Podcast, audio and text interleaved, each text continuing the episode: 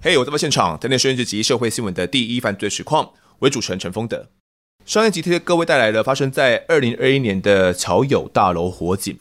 消防员呢陈志凡进入火场搜救之后，接连遇到带队小队长脱队消失、气瓶用尽受困之后呢，无线电的频道互相盖台，以及指挥系统给 RIT 救援小组的指令哦根本不明确，那 RIT 根本就不知道志凡受困等等的状况哦。最终导致志凡等不到说会送来的这个气瓶，殉职于火场。而检方呢也认为消防指挥官以及小队长呢没有过失致死的责任哦，给予不起诉处分。那志凡他会受困在火场里面并且殉职，只是个案而已吗？还是未来每一位消防员进入火场都得面对被指挥系统放生的命运呢？都有可能成为下一个陈志凡。整起悲剧背后到底隐藏了怎样的缺漏？这一集我们就来谈谈。那么这集的来宾呢，我们是邀请到上一集跟我们一起梳理案情经过，同样也是志凡的胞妹，是陈奕竹。义竹你好，各位听众观众大家好，我是义竹，以及消防权益促进会的常务监事蓝玉洁，玉洁你好啊，各位听众观众大家好，我是消防员工作权益促进会常务监事蓝玉洁。是，那上一集我们谈完之后，我其实有留下一个疑问啊，那想先问问玉姐以及奕竹，也就是呃，我前面所提到的。志凡的事情只是个案吗？还是消防员殉职其实是常态呢？玉姐，呃，其实，在过往的这十年中，其实都是每一年基本上都会有人殉职。那在这十年内的四十二名的消防员，其实多多少少在火灾现场的殉职案，或者是说像之前高雄气爆案这部分，其实都会有比较大的伤亡。那以桃园来讲，桃园两起的新屋大火以及敬鹏大火。其实都各殉职了六名消防员，所以其实呃，您说这是常态，它算是常态，但是其实它不应该是这么频繁发生的。以其他国家的经验来讲的话，其实像我们每年都有殉职，相较之下，我们发生率其实算高。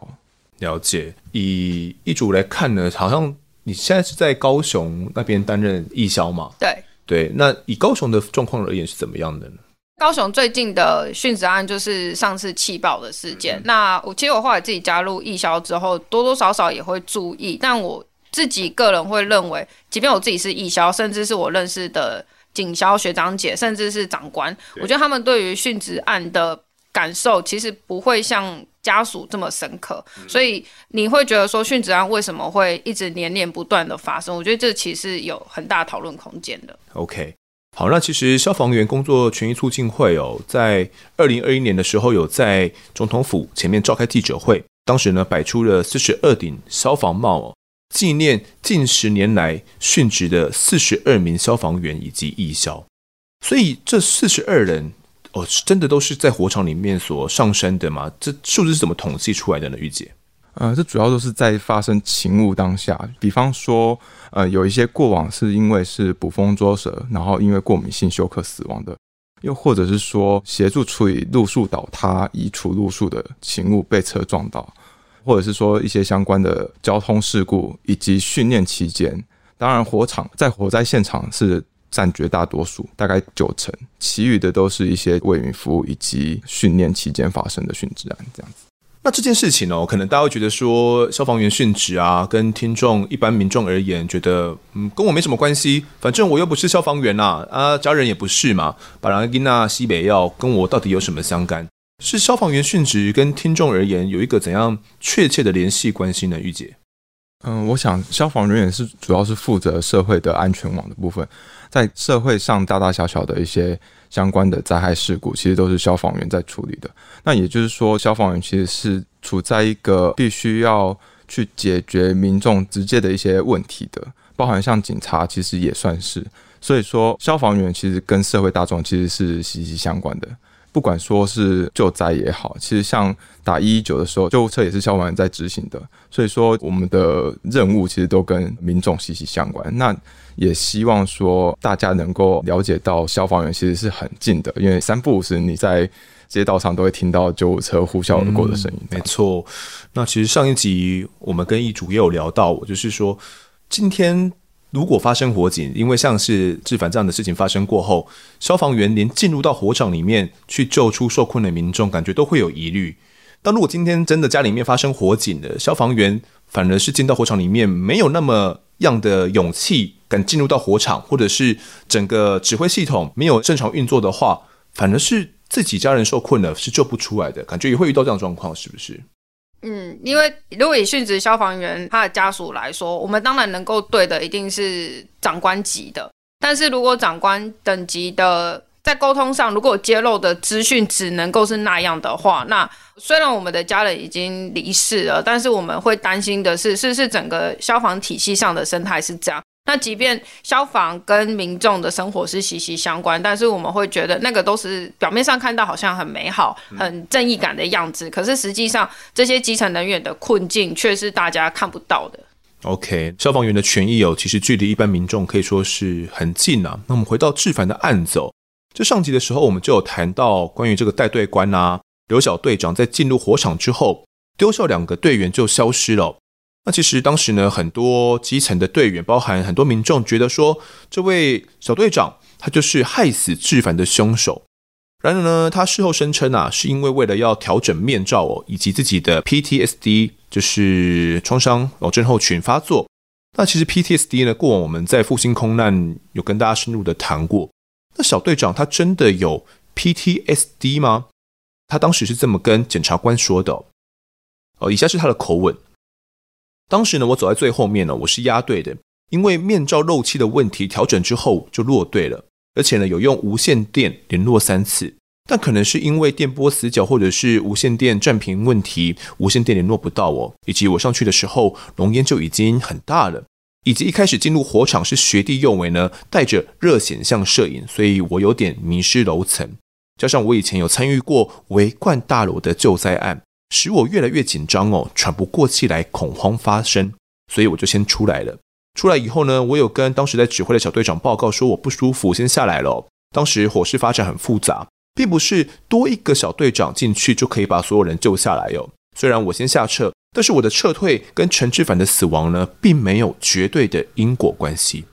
而后来啊，检察官也认为，即便刘小队长呢，他没有在哦。那跟志凡同行的其实也有其他的队员啊，而且他们在七楼集合之后，依照专业训练呐以及经验，考量到火焰以及事件状况之后呢，就决定继续来进行搜救的行动，并依照呢两个人一组互相有照应的任务分配方式哦，这不会因为刘小队长有在或者是不在场就有所不同。而且当时小队长呢，他的恐慌症发作，假如是真的话，他在场反而会让队员陷入到更大的危险当中哦。所以呢，是志凡自己在能见度已经来到零的情况下，仍尽力的搜救受困民众，那没有把握浓烟上来前几分钟来撤离现场哦。所以最后给予小队长不起诉处分。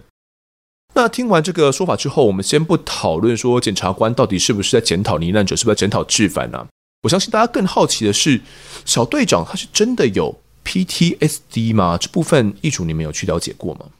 因为在案发的初期啊，其实就是有一个社群的平台叫靠北消防，就是上面其实一直不断的有丢出关于刘小队长他 PTSD 有或没有的相关讨论的文章。这样，其实后来到告别式的后期，其实就是刘小队长他有亲自来到灵堂找我聊天。其实他来找我聊天的时候，我就稍微有意识到他是不是想要跟我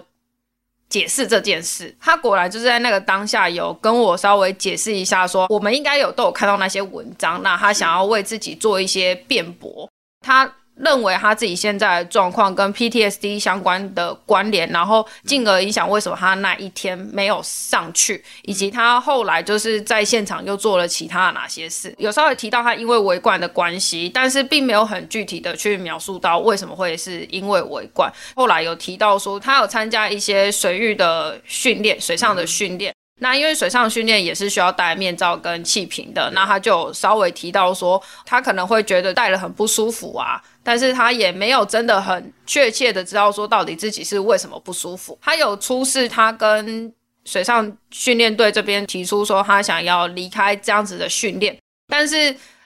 那个当下，其实我会有点困惑是，这个跟你想要解释的 PTSD 到底有什么直接关联？那甚至是你是不是真的有经过医疗的鉴定，确定这件事的存在？那甚至是你现在告诉我说，当天你并不是刻意抛下其他人的，你是因为 PTSD。的关系，但是你后来还是又带着其他的人试图要上去火场，那你这样子行为的前后其实是有冲突，有点矛盾。对，那个当下其实并没有聊太久，后来因为他也没有相关的医疗记录嘛，我们也是在告别式之后才知道说他也有因为呃乔友案件开始定期的去看身心科这样。嗯、那至于案发的当下，他到底是因为调整面罩，还是因为 PTSD，还是因为其他的因素，其实这个我们就没有办法确切的。从旁人的角度去解释这件事，是这位小队长，他事后有接受其他媒体的采访了。那他是说，在维冠大楼救灾的时候，因为维冠倒塌之后是天花板跟地板整个连在一起的哦，那他们是从中间打洞进去，那钻到里面之后呢，很里面哦，那洞越来越小，那余震也一直不断发生哦，所以他当时觉得自己很想要逃走，他觉得自己当下快要死掉了，很想要出去，所以他开始对可能一些狭窄的通道啦，或者是戴上面罩这件事情呢，会有一些害怕。那在事后呢，他就发现自己好像有一些 PTSD 的症状，但是他又不想去面对。到底刘小队长他有 PTSD 或者是没有？这我们目前没办法去证实啊。但是。到底消防员罹患 PTSD，这是一个常见的状况吗？玉姐，过往有一些学者有一个研究，就比方说像九一震灾之后的一个月，那有符合说 PTSD 或是 PTSD 的亚症的症状的部分，它大概是占比就在人员的二十八点四趴。那灾后的五个月大概是二十点一 percent 这样子，或者说像高雄气爆也有大概有百分之十。其实它会影响到救灾人员，而且算是无形之中的影响。我一个朋友同事，他在桃园市上班，新屋大火那个殉职案发生之后，其实他就对于火焰这一块，他看到火焰，他就会觉得说愤怒或是悲伤。对，那其实这种直接呃看到什么就联想到什么情绪，这种其实就会有算是符合说 PTSD 的症状。是，所以。消防员真的是因为每天面临生离死别嘛，面对那么多的一些情绪，尤其是如果同事真的罹难了、遇难了，对他们来讲留在心里面深刻的那个阴影哦，我相信是一直都在，也是很难消除的。但是在消防员自身的体制当中，他们是有一个可以辅导的管道吗？哦，目前是在各县市，少数县市没有资源，那大多数县市其实都会有去提供说员工咨询的服务。但到底大家知不知道这件事情？又或者说你敢不敢去使用这个管道？会不会怕被清算？或者说你这个人就是有精神疾病烙印在身上？对，其实我我是存疑的，因为目前的那个消防人员，或是说像国军警察，其实对于自己罹患精神疾病的病视感不见得那么强。又或者是说，即便是有病视感，他到底愿不愿意去就医或是咨询？这也是一个另外一个问题。嗯，为什么真的如果自己有 PTSD，然后感觉自己也有一些症状的话，可能有一些病识感了，但为什么不去寻求协助呢？是因为消防本身的体质的关系吗？还是一个怎样的原因？我个人会觉得是也会有。另外一个是，其实算是消防员的职业的关系吧，就是他比较属于阳刚性质，那他被冠上了一个所谓的救灾英雄的框架里面。那这个英雄框架其实它是英勇的，不是胆小的。但是如果说你是有相关的一些精神疾病，忧郁症、躁郁症，或者说像创伤压力后症候群之类的，它其实就会那种形象就是不一样，它就是一个反差，然后是一个很极大的反差。那可能会因此导致说大家不敢去讲这些事情。那在心理疾病的部分，其实呃，劳工也好，或者是说。公务人员也好，其实这一块都一直很难被认定说它跟职业的相关联性，它很难有一个很直接的证据去证明说我是因为这个关系，然后导致说我罹患了身心疾病这样。嗯嗯嗯，因为消防内部算是有一个所谓 EAP，就是公务员协助方案嘛，算是制度内的一个救助管道就对了。如果真的我今天是一个消防员，我感觉我自己好像在经历了一些事情之后，觉得自己好像心里面有疾病，那我去使用这样的 EAP，使用公务员的协助方案，是会被长官可能嗯觉得你不太正常，那可能会把你调离外勤，会有这样的可能性吗？因为这好像也是当时这位刘小队长他所担心的事情。据我所知，他是政府去找其他医院或是专科的人员去做处理的，但是到底这个资料会不会被外泄？我想有一些就医的人员会担心，但应该是不会啦。理论上，它不应该是被公开的资料。是你刚刚有前面有提到，我对于消防员而言，我们刻板的印象就是消防猛男嘛，消防英雄啊。我们很多这种电影，火场电影也看了很多，是去里面然后爆出受困的民众。我们传统对消防员的认知就是这么一回事，感觉他真的是一个英雄哦。那有一种英雄主义的框架存在。那这样一位英雄，如果今天突然生病了，该怎么办？英雄好像并不如大家所想象的那么坚强哦，英雄也是会生病的。但是消防员本身却这个框架背负太久了，反而难以放下来，感觉是有这样的状况，是不是一组？你觉得呢？我觉得这部分由我们来说比较没这么直观，因为毕竟家属的角色只能从旁边观察。嗯、那家属比较常遇到的都是有状况发生了，我们才有。那一种主动去积极理解的心态，对，那就像我讲过，就是即便我自己是义消，那以往我遇到殉职案，我可能会多多少少留意一点，但是其实事件过后，就会像一般人一样，我对我们来说久了就淡忘了。其实一直在那个情绪里面徘徊或是循环的，都会一直是案件周遭的学长姐们才会是最深刻有印象的。了解。但是像是志凡这样的事件哦，他走了，他的打火弟兄们，他们同分队的人，我相信应该也会留下很大的创伤吧。这部分你有跟他们了解过吗？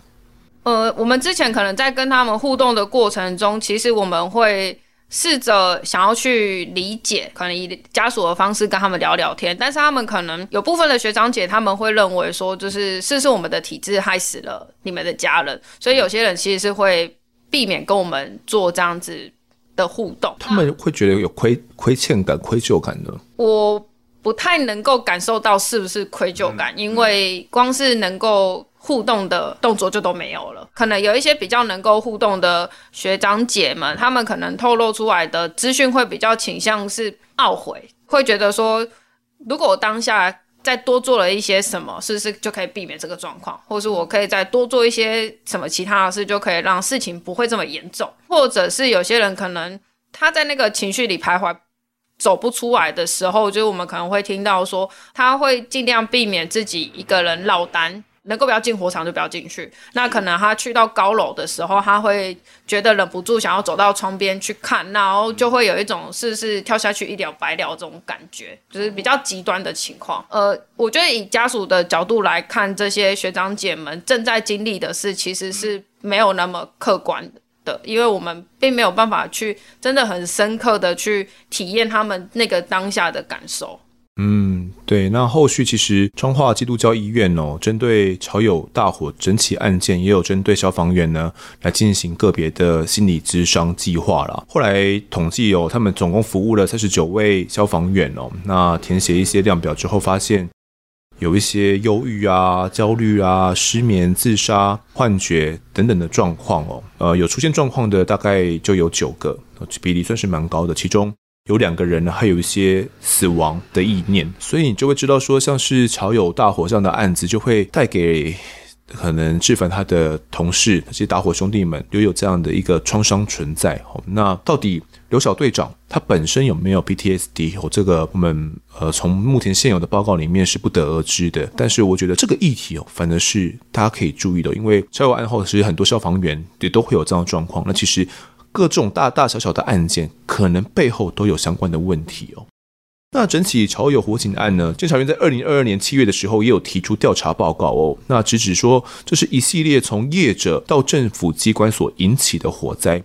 那火警呢，致死的原因哦，总共有三项，包含了大楼防火区呢来区划失效，以及彰化县府没有妥善的跨机关。落实建筑管理以及公安申报等机制哦。那第三个原因是因为张县府的消防局呢，就在时候没有落实三层的安全管理机制哦。这总共有这个三个致死原因哦。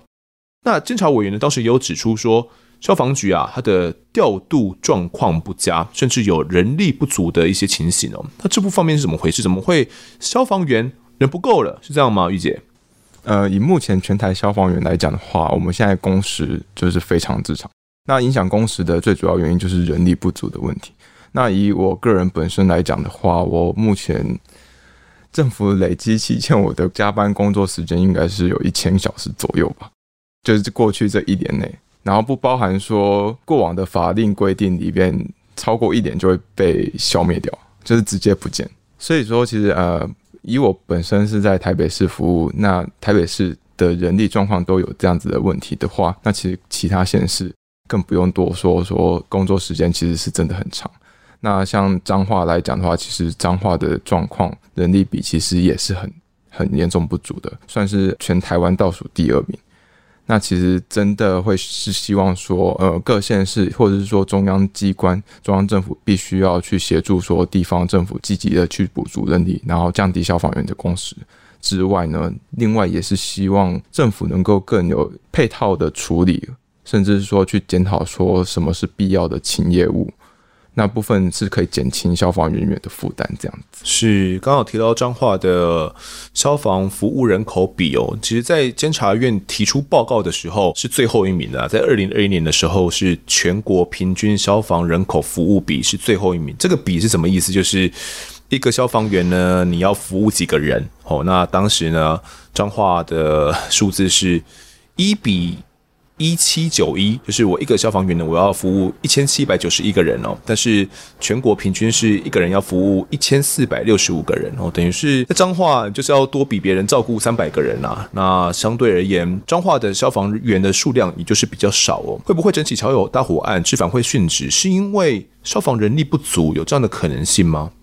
呃，我相信人力不足是一定会影响到呃现场救灾的情况的。包含是说，像我需要有人去做专业的救援小组，这一定是要人力去当这个位置的人。然后另外是，比方说像我需要有人去做安全管制的人员，记录说我人员进出的一些动态，或者说时间点跟在里面的时间，对，这部分都是需要去有专业人员或者说特别的人去做记录跟处理的。这个也会影响到我们现场在救灾的时候的个人安全的部分。那另外是说，像这些专业训练，或者说一些体技能训练来讲的话，其实我们会需要有人力去应付一般的上班勤务之外呢，我们也需要有足够的人力，让消防人员有时间去做训练。那这部分其实也都会去影响到，你可能会因为训练然后压缩到分队人力不足，导致说同仁没办法休假，又没办法休息。对，那这部分又是有点息息相关的这样子。了解，监察院提出这样的纠正之后哦，彰化县府有诚意要去改善他们的人力状况吗？议主，这这不好说哎、欸。怎么说？哎，因为我们家属真的是只能够被动的得到资讯，对。但是，即便我们知道说灾调会有做相关的列管，监察院有做出相关的纠正案，然后需要请县府可能在。多少的期限内要正式的改善跟回报这样，但是我们从侧边得到的消息是，其实都是就有点以拖待变，那甚至是可能只是稍微提出一个 model 模型的样子而已，可是其实它可能没有什么具体的改善内容，那就必须一拖一拖一直拖，拖到现在就是，即便现在已经过了一年半了，我们对于当初桥友案发生的一些相关。争议的点是不是真的有去改善了？其实目前得到的消息也都是就是不了了之了这样。哦，了解。他们自己是有说有要去扩充一些预算的员额啦，讲是有讲啦，可能也应该有有一些动作了。但是实际上，我们目前来看的话，确实人力比来讲也没有到车尾了，至少目前来看是倒数第二名。但其实我们会谈这个也是很担心，说会不会。在呃消防能力不足的彰化，可能之后又发生像志凡这样类似的的事情哦，可能又是一再的重演。我相信也是很多人所担心的一个问题哦。那志凡的案件，我其实感受最深的是第一线的消防员啊，感觉是被指挥系统给放生的。因为志凡他当时留在现场嘛，那相信着无线电的指令哦，相信着指挥系统，但是消防指挥系统好像辜负了他一样哦。志凡在那个浴室里面等不到。无线电里面答应他的那个气瓶，那未来是不是任何一个消防员都可能遇到一模一样的状况？这到底新屋大火之后，那被大家所重视的 RIT 快速救援小组有没有被落实，还是只是成为一个口号而已？等到真正需要救命的时候，却根本派不上用场呢？玉姐。嗯，所以在这个 RIT 的部分，其实就救援小组的部分，它是需要有另外的人力，但是在这个人力没办法补足之前，其实它是需要有一些更进阶一点的呃消防人员的受训。比方说，呃，我们目前在大多数县市其实都已经在执行说，呃，消防人员的自救程序。那这个自救程序其实就是消防人员在遇到状况的时候，他必须要做的事情。其实这一次殉职的自反，其实他也是有做相关的一个。发送无线电跟说明他的状况，但即便是我们做这一个自救程序做完之后，它就变转向是说现场指挥系统跟救援人员要怎么样去进入的问题。那即便是我们已经受过训练了，即便是我们已经喊了，那这个自救程序即便启动了，但是后续没有没有下文的话，其实也是也是没有用的。所以，以 RIT 而言，是一般的消防员都会接受到这样的一个训练吗？还是特殊的编组？它是一个特殊的编组。其实理论上，它会算是一个特殊编组。它等于是消防人员去救受困的消防人员，跟消防人员去救民众不一样。因为其实消防人员他有所谓额外的装备，或是他需要额外的东西。比方说，像他可能被压住，那我就需要说有一些能够让他脱困的器具要带进去。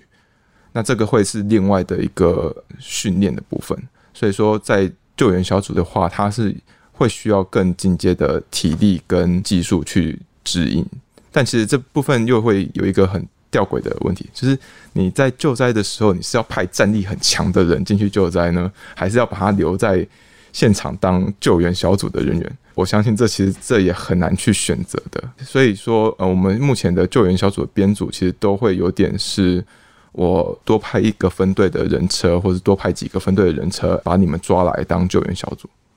但实际上，他就会变成是说，我这个救援小组有没有受过相关专业的训练，或者说他能不能支应，能不能那个负担起这一项任务？又或者说，他接受到这个任务的时候，他有没有带相关的装备器材上去，都不知道。以这次桥友案件来讲的话，其实我们会发现很多被派上去的所谓的救援小组的人员，他不知道自己的任务是什么。没有带相关的救援器材装备，这就不算是救援小组。他等于是上去又可能又受困这样子。嗯，是 RIT 感觉在桥友案里面是没有发挥作用的。那以你们自己的实务经验来讲，或者是互相的经验分享，真的是有 RIT 发挥作用的时候吗？其实，在之前进棚大火的时候，有过呃相关的那个 RIT 人员是有进去的，但那其实也是。因为其实救援时间也会被拉长，因为其实那是一个电路板的工厂，我觉得其实它那流水线，然后还有相关的天花板的一些线路或是一些管道，其实是蛮复杂的，所以它那个救援时间会被拉很长，但是它是有效果的。嗯，是，所以有可能只是指挥系统他们所下的指令不够明确，或者是给的方向不对，才导致可能像桥友大火这次的事件，因为可能在其他的火警医官里面，RIT 它是可以发挥作用的，是这样吗？但他就会受限于说，今天这个 IT 的指挥人员，他知不知道充足的资讯？这其实也是一个很大的问题，在救灾现场是很混乱的，就没办法说我今天定一个流程，或是定一个程序，然后去要求现场人员去完全配合，这很难做到的。你即便是说受过相关专业训练，你也可能会因为外在的一些因素，然后或是一些杂讯，然后去影响你的指挥状况。所以他必须是要有一个指挥体系去支撑，不会是单单一个人去应付这些所有的资讯这样子。嗯，那其实，在上一集里面呢，爸爸妈妈有提出质疑啊，他们觉得说，诶，是不是这个相关的指挥官都没有在受训？基层消防员他们都可能是要重复受训的，要接受训练，但指挥的体系是不是有持续的去跟进目前的思维呢？这方面你们有了解吗？嗯、这部分我相信，其实，在敬鹏或是在新屋之后，其实都有持续在做。但，呃，能不能够做到很完整在现场的执行面的部分，其实还是有待质疑。当然，不是说他们做的不对，但是可能就是没办法达到说我们基层队员想要的一个指挥的一个那种框架或是一个形象这样。了解，听到这边哦，其实致凡一条性命背后问题有隐藏的脉络很深。那监察院呢，以及内政部哦，都有提出一些改进方式。主管机关呢，到底有没有重视哦？其实还必须等待时间的验证啊。那如果我们要去进一步理解的话，我会发现说，消防啊，我们要去改变它，其实好像有点寸步难行的状况哦。只是我们可能从家属这边感觉到的是这么一回事，真的是这样子吗？玉姐？因为目前来讲的话，其实消防人员没办法去组织工会。其实消促会这边团体这边其实也是希望说能够有一个组织工会的，因为其实组织工会它有相关的一个工会的权利，去让我们能够有有条件，能够不用说我必须得靠抗争的方式，你才会跟我们谈话、跟我们讨论。它是有一个相关法令去规定说，我们可以跟雇主，也就是政府机关去做一个团体协商，做一个沟通的部分。当然是希望说有一个完整的工会是最好的这样子。嗯，像我们上集就提到陈爸爸其中一个诉求就有说希望可以组建消防工会，所以这方面算是我们家里面一起讨论出来说，觉得真的组工会之后是对基层而言是最好的一个决定，是吗？对爸爸妈妈来讲好了，因为我跟爸爸虽然是义消，但是因为爸爸现在已经就是算退休状态了，有一些资讯上的更新他们可能没有这么快。那以旁观者就是家属的角度来说，如果有一个工会这样的组织，假设在殉职案的当下是可以直接的协助家属跟政府方面之间的沟通桥梁，其实这是最好的。那我们其实在这一年半内啊，就是在梳理整个乔友案的脉络，以及在跟呃不管是县府还是消防局打交道的过程中，其实我们会发现说，家属其实是。没有任何资讯来源的，也没有那个能力可以去做一个谈判的角度切入。我们虽然现在透过协会去做协助跟沟通，但是其实在政府方面，他们其实并没有真的去把协会当成一个具体的角色。他们会让我们家属觉得说，其实他们会觉得协会是什么？协会可以代表家属吗？协会可以代表基层吗？这个时候，我们就会去思考说，以一般的劳工来说啊，他们都有所谓的工会，甚至是有劳基法之类的去做相关的保障。你明明他们就是为国家、为民众服务的公务员，但是为什么会没有一个基本的东西来去做协助？让他们去协助沟通发生的这个管道。那我们也是在这中间的过程中，慢慢去梳理说，其实我们当初去争取三个诉求嘛，真相立碑主工会的主工会的部分，其实才是这整个的呃殉职案的阶段里，我们会变成是我们最希望他可以真的去落实的，因为真的需要有一个这样子的管道来让基层。跟雇主，也就是政府单位之间有一个平等沟通的桥梁，这样子。嗯，那如果要谈到组建工会啦，大家会看一些国际新闻。那以我而言的第一直觉印象就是，哎，那该不会之后消防员就可以来罢工了吧？那万一我以后家里面失火，没有人来打火，该怎么办？嗯、呃，那以民众的想法是什么？那不如就让你们不能够摆脱这个体制来的简单，是真的是这样子吗？会不会以后消防员组成工会之后就可以罢工了？哦，我相信其实大家对于那个消防员如果组织工会的话，突然间罢工这件事情其实很担心。那其实，在之前敬鹏大火修法的期间，其实我们在针对呃消防人员拥有退避权这件事情，其实也是跟民众有一些不同意见。所谓的退避权是退避权，就是说在面对有危险性救灾行为的时候，就比方说我今天要进去铁皮屋救灾。但是铁皮屋它是被火烧得红彤彤，然后耐热跟钢骨结构的那个强度其实会变化。那那部分进去里面救灾，是不是会导致说，哎，今天那个铁皮坍塌，或者是说比较那个危险的状况，它会让消防人员受困？那这部分我是不是能够讲退避是讲退避，但是它其实算是就是离开那个危险环境，我能不能拒绝进去这件事情？那当然，拒绝进去不等于是拒绝救灾，所以说我们一直在谈的就是说，不是拒绝救灾，我们只是做一个呃比较安全性的防御性的救灾行动，这样子。总不能为了救灾又再多死了一条人命嘛？如果里面没人，对，那我又进去里面，然后又受困在里面，然后又殉职，那为什么我不做呃更？安全的，然后不需要说进去里面冲锋陷阵，我觉得这观念扭转是必要的。那回归到说罢工的部分的话，那其实过往来讲，呃，教师组织工会其实他也是被限缩罢工权。但他也是担心说，哎、欸，老师不上课怎么办？哇，是这这个这个我听起来感觉很快乐，不不用上课很快乐。开玩笑，对家长来讲会是一个很大很大的困扰。那以消防员罢工，其实罢工的条件其实是很严苛的，你要承担起罢工这个责任。罢工其实是很严重的一件事情，它是一个最后跟雇主去抗争的手段，而且这是算两败俱伤的选项。所以罢工的条件是是严谨的，或者是它可以有一个限制罢工。比方说，我今天如果遇到人员已经呃没有呼吸心跳的，我还要不要继续罢工下去？我们可以限制说，你今天真的有非常危急的状况，我们派员去，然后其他东西都停摆。就比方说，我不做业务了，那业务管他去死，这样啊，文书不做了，就大概是这样子的感觉，对。啊，你今天呃感冒叫救护车，哎、我不送了，对，呃，你自己去医院之类的，对，它是有一个可以限制罢工的状况。那其实这些都是可以谈论的条件。但是如果说你今天已经局限说消防员无法进行组织工会，消防员就没有所谓的团结权跟政府的协商权，争议权部分就是罢工或是一些争议行为的部分，其实它就是被限缩住了。但以协会的立场，就是希望能够拥有完整的劳动三权。嗯，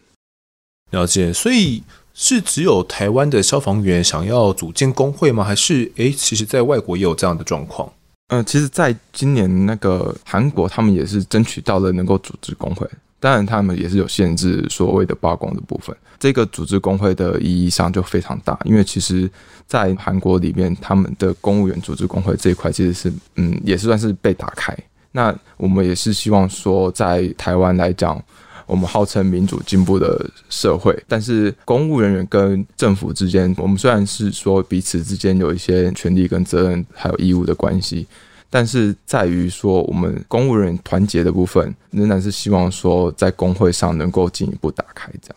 那未来如果真的组成工会的话，一竹你来看的话，你觉得对于基层消防而言，会有一个怎样一个？完全不同的样的一个面貌，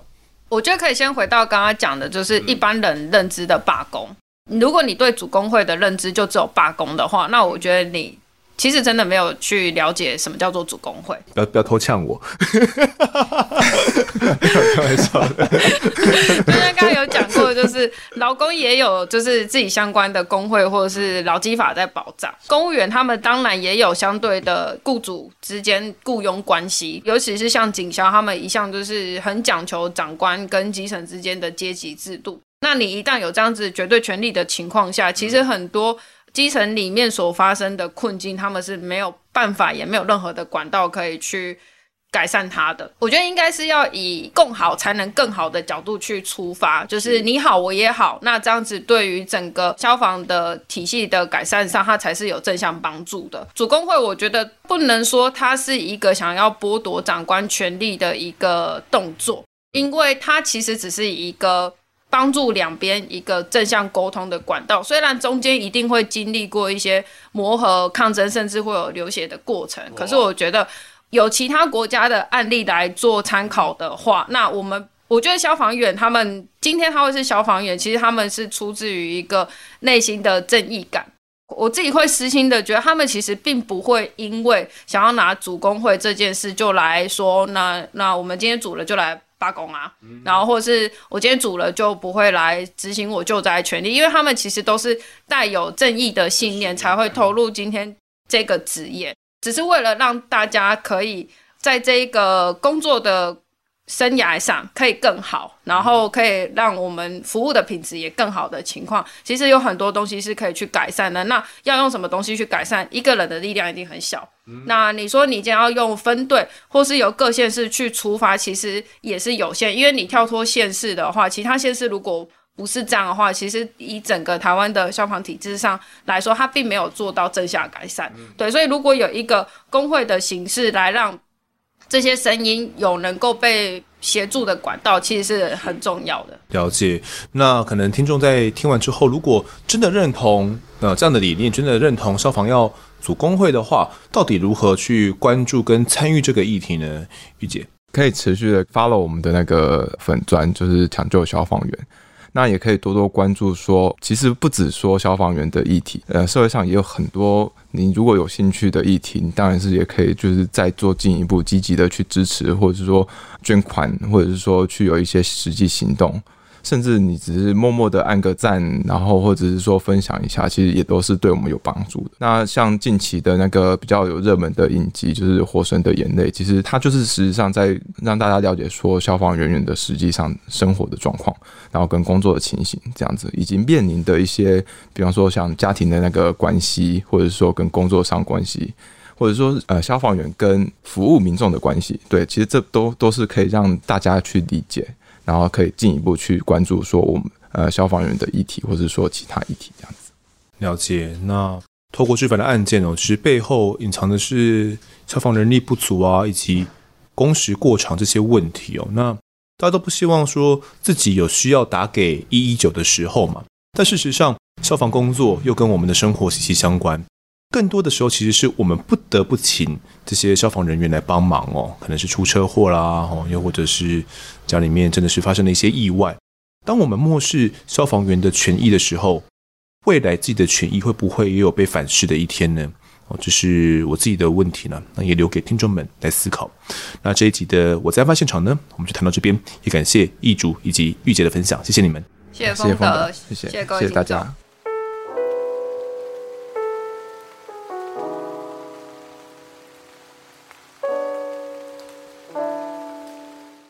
接下来进到听众时间，好，那先前跟大家预告很久，我们要宣布一个重大的消息哦。我相信呢，应该很多人都知道到底是要宣布什么东西了啦，就是我在案发现场的线下活动要来啦。好，这次线下活动呢叫做听众会客哦，那正式开始报名。那这一次会用会客当做主题呢，也算是一个突发奇想啦，也是因为觉得。哎，自己好像被疫情困了两年哦，像在坐牢一样。其实之前呢，就一直有想说，有机会的话要来办个线下的听众活动嘛，因为毕竟听众也时常在敲碗啊，说哎，什么时候有机会啊？但是呢，我也都会担心疫情影响到大家参加的意愿，或者是来参加活动有点绑手绑脚的。那这一次呢，开放听众来会客哦，就是只要大家有空。有兴趣的话，就可以来探望被囚禁已久的我本人了。那可能很多听众啊，已经有在我们的案发 IG 啊，或者是在我们的脸书专业上有看到报名资讯哦。那宣传的 Reels 一定要看一下哈，因为是我拍的哦，有点好笑，也有点惊悚了。那这次的会客时间呢，我们是定在二零二三年的二月十一号礼拜六，从下午两点半开始哦。主活动呢，大约在四点左右就会结束了。那后面还要留一些散场啊、谢客的时间哦，可以让我们来打打赛。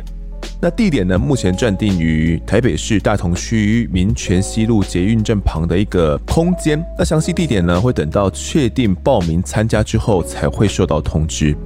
那这一次啊，会客总人数我们定为三十个人哦，其中呢有开放给一开始就订阅的案发侦查团队队员们来抢先第一波报名，所以呢，目前跟大家讲的是已经展开来第二波报名哦，粗估还有将近十八个人呢是可以给想要来的听众报名的。那会客费用多少钱呢？哦，是完全免费。不过啊，这个报名我们设有一个小小的限制哦，就是只要有透过 Mr. Bus 呢订阅我在案发现场的听众。不管你是月缴、年缴，或者是你是哪一个订阅层级，都有机会可以来抽取会客的活动资格。所以啦，可以说最低的报名成本是九十九元啊，因为我们的月缴最低最低的这个订阅呢，就是九十九元开始哦。那如果你是一九九订阅三个月以上，本身其实你也会拿到案发的周边商品哦，所以怎么样都不亏。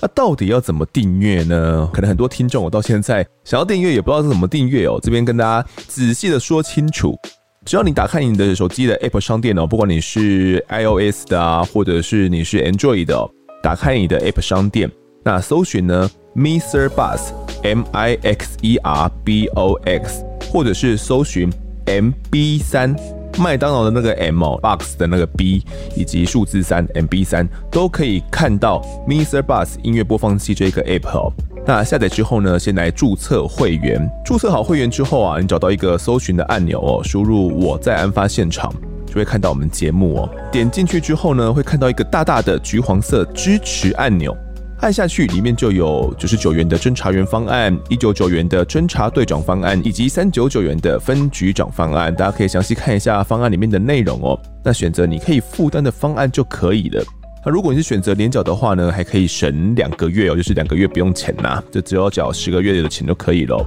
选择完方案之后呢，就会跳到信用卡的扣款页面。这个时候呢，上面的电邮地址这个选项呢，超级重要的。请一定要输入了你常用而且收得到信的电子信箱哦，而且要记得不要输错哈，要检查清楚。后面呢，就是要输入信用卡卡号啊、安全码之类的。扣款完成之后，大约一个工作天，我们就会从 A B 三那边呢收到新的订阅者的信箱资料。我们只看得到信箱资料而已哦，所以我们会再寄信给你，那里面呢就会有这个报名表的连结啦。填写完报名表之后，才算是正式拥有抽签的资格哦。那对于没有信用卡的听众哦，真的很抱歉，因为目前我们只开放这一个报名方式而已。那这一次会客呢，一共开放三十个人参加哦。因此，如果人数超过上限的话呢，我们会以抽签的方式来进行。这点也对新的案发小队员比较抱歉呐、总之，这个订阅是我们设的小小门槛，希望大家有兴趣的话，都可以来踊跃报名。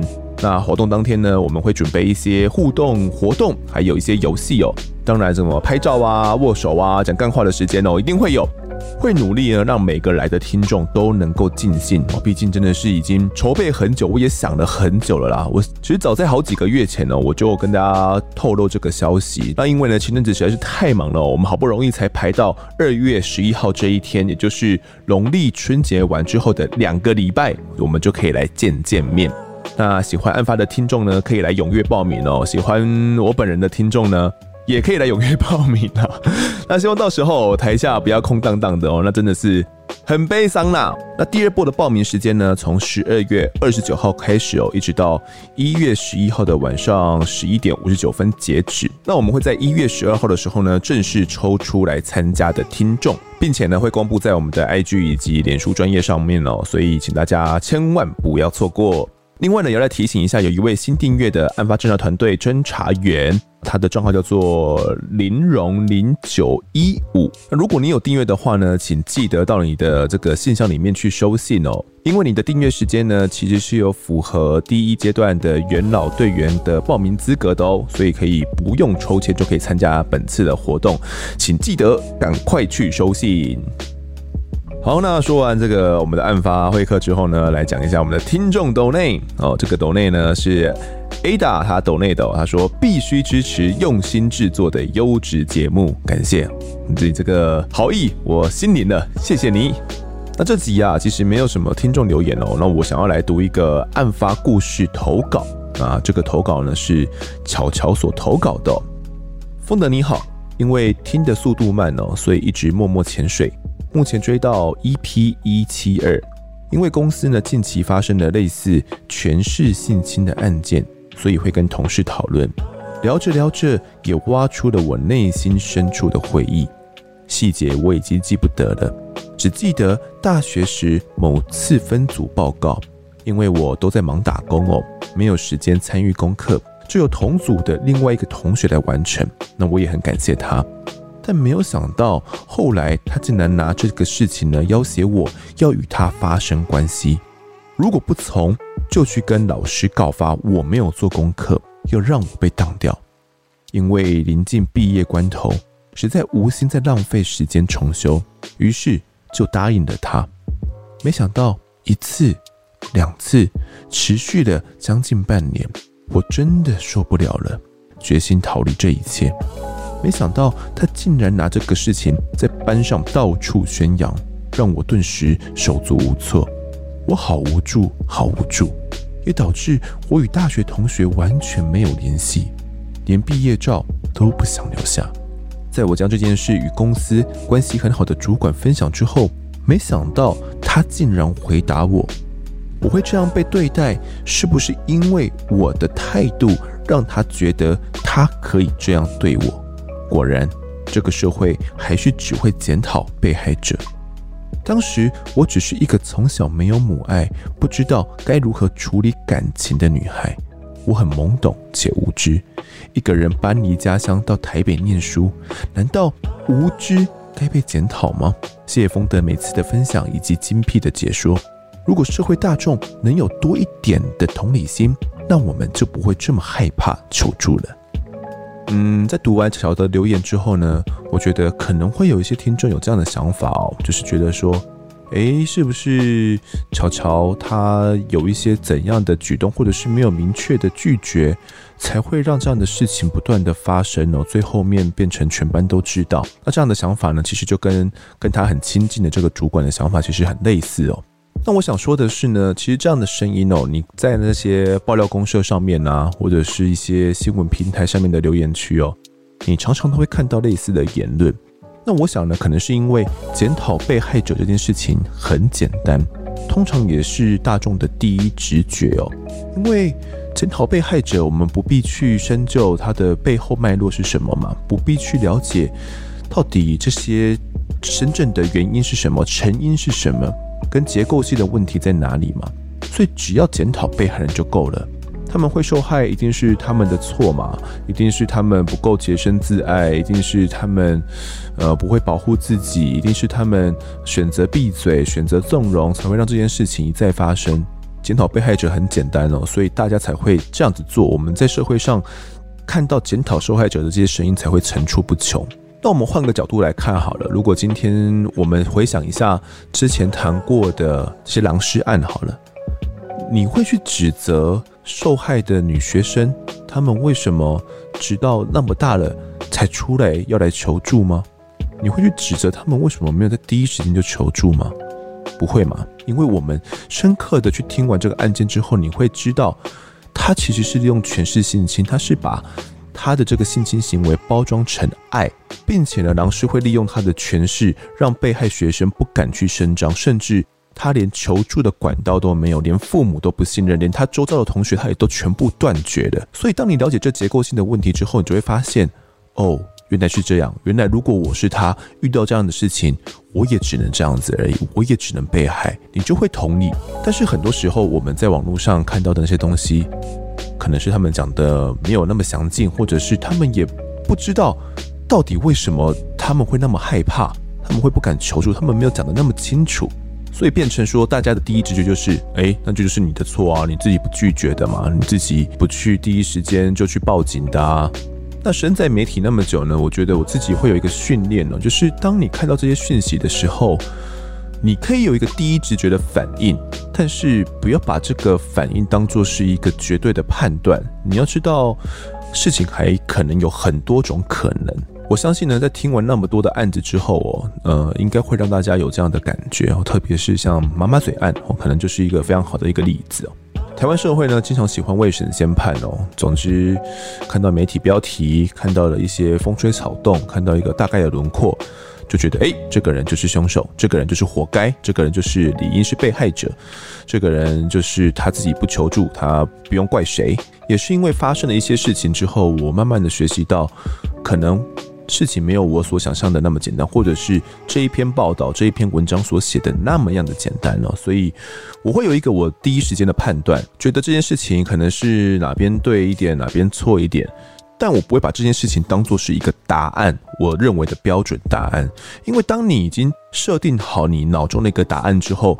你会去排除掉，你会去自动的去否决掉接下来出现的新的证据。我觉得这有点像是我们去看这些政党一样哦，就是当你今天你是深蓝，你是深绿，或者是你是深白，你是深红的时候，只要有不符合你立场的东西，你都会全部过滤成。你想看到的东西，或者是你只会去看你想看的东西而已，所以我觉得这是很可怕的一件事情哦，就是你已经没有思考，你没有逻辑了。在社会议题的处理上呢，我觉得也是这么一回事哦，所以分享给各位听众啦。那小乔呢，她也有说，她其实只是一个从小没有母爱哦，而且不知如何处理感情、很懵懂无知的一个女孩子哦，到台北念书的一个女学生而已。难道无知该被检讨吗？那其实我自己呢，也经历过检讨被害人这个阶段哦。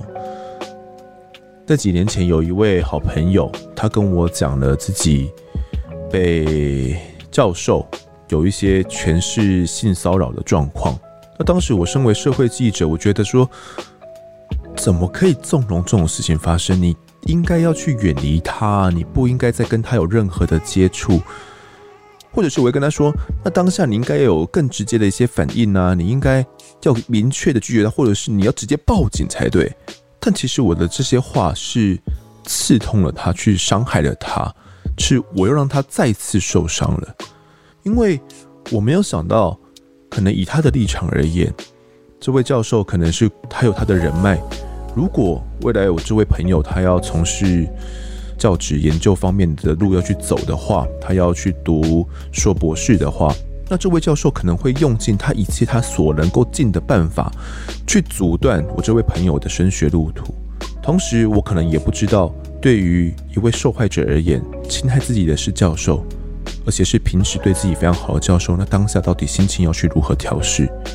而那位同学当下选择相信我，并且跟我讲了这件事情。而这位朋友当下选择相信我，跟我讲的这些事情，我却是这样反应。我事后想起来，我相当的自责。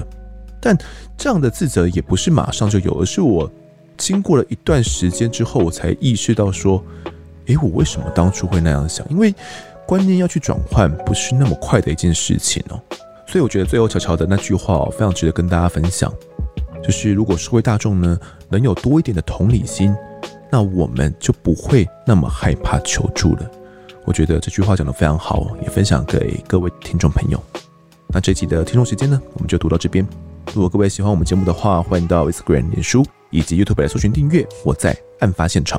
掌握更多案件消息，也可以跟风德我聊聊，给我们建议。各收听平台上按下订阅，还有五星评分，就是对我们最好的支持。另外呢，案发侦查团队持续募集当中，只要透过 Mister Bus MB3 的订阅赞助，就可以来加入我们。还有专属的赖社群呢，可以跟风德老粉们一起来抬杠聊案件心得。如果各位在 Apple Podcast 上面留言的话，我也都尽量在节目中给出回复。跪求听众们推坑给双旁的好朋友，一起来听听看我们聊案子。案发现场，我们下次再见。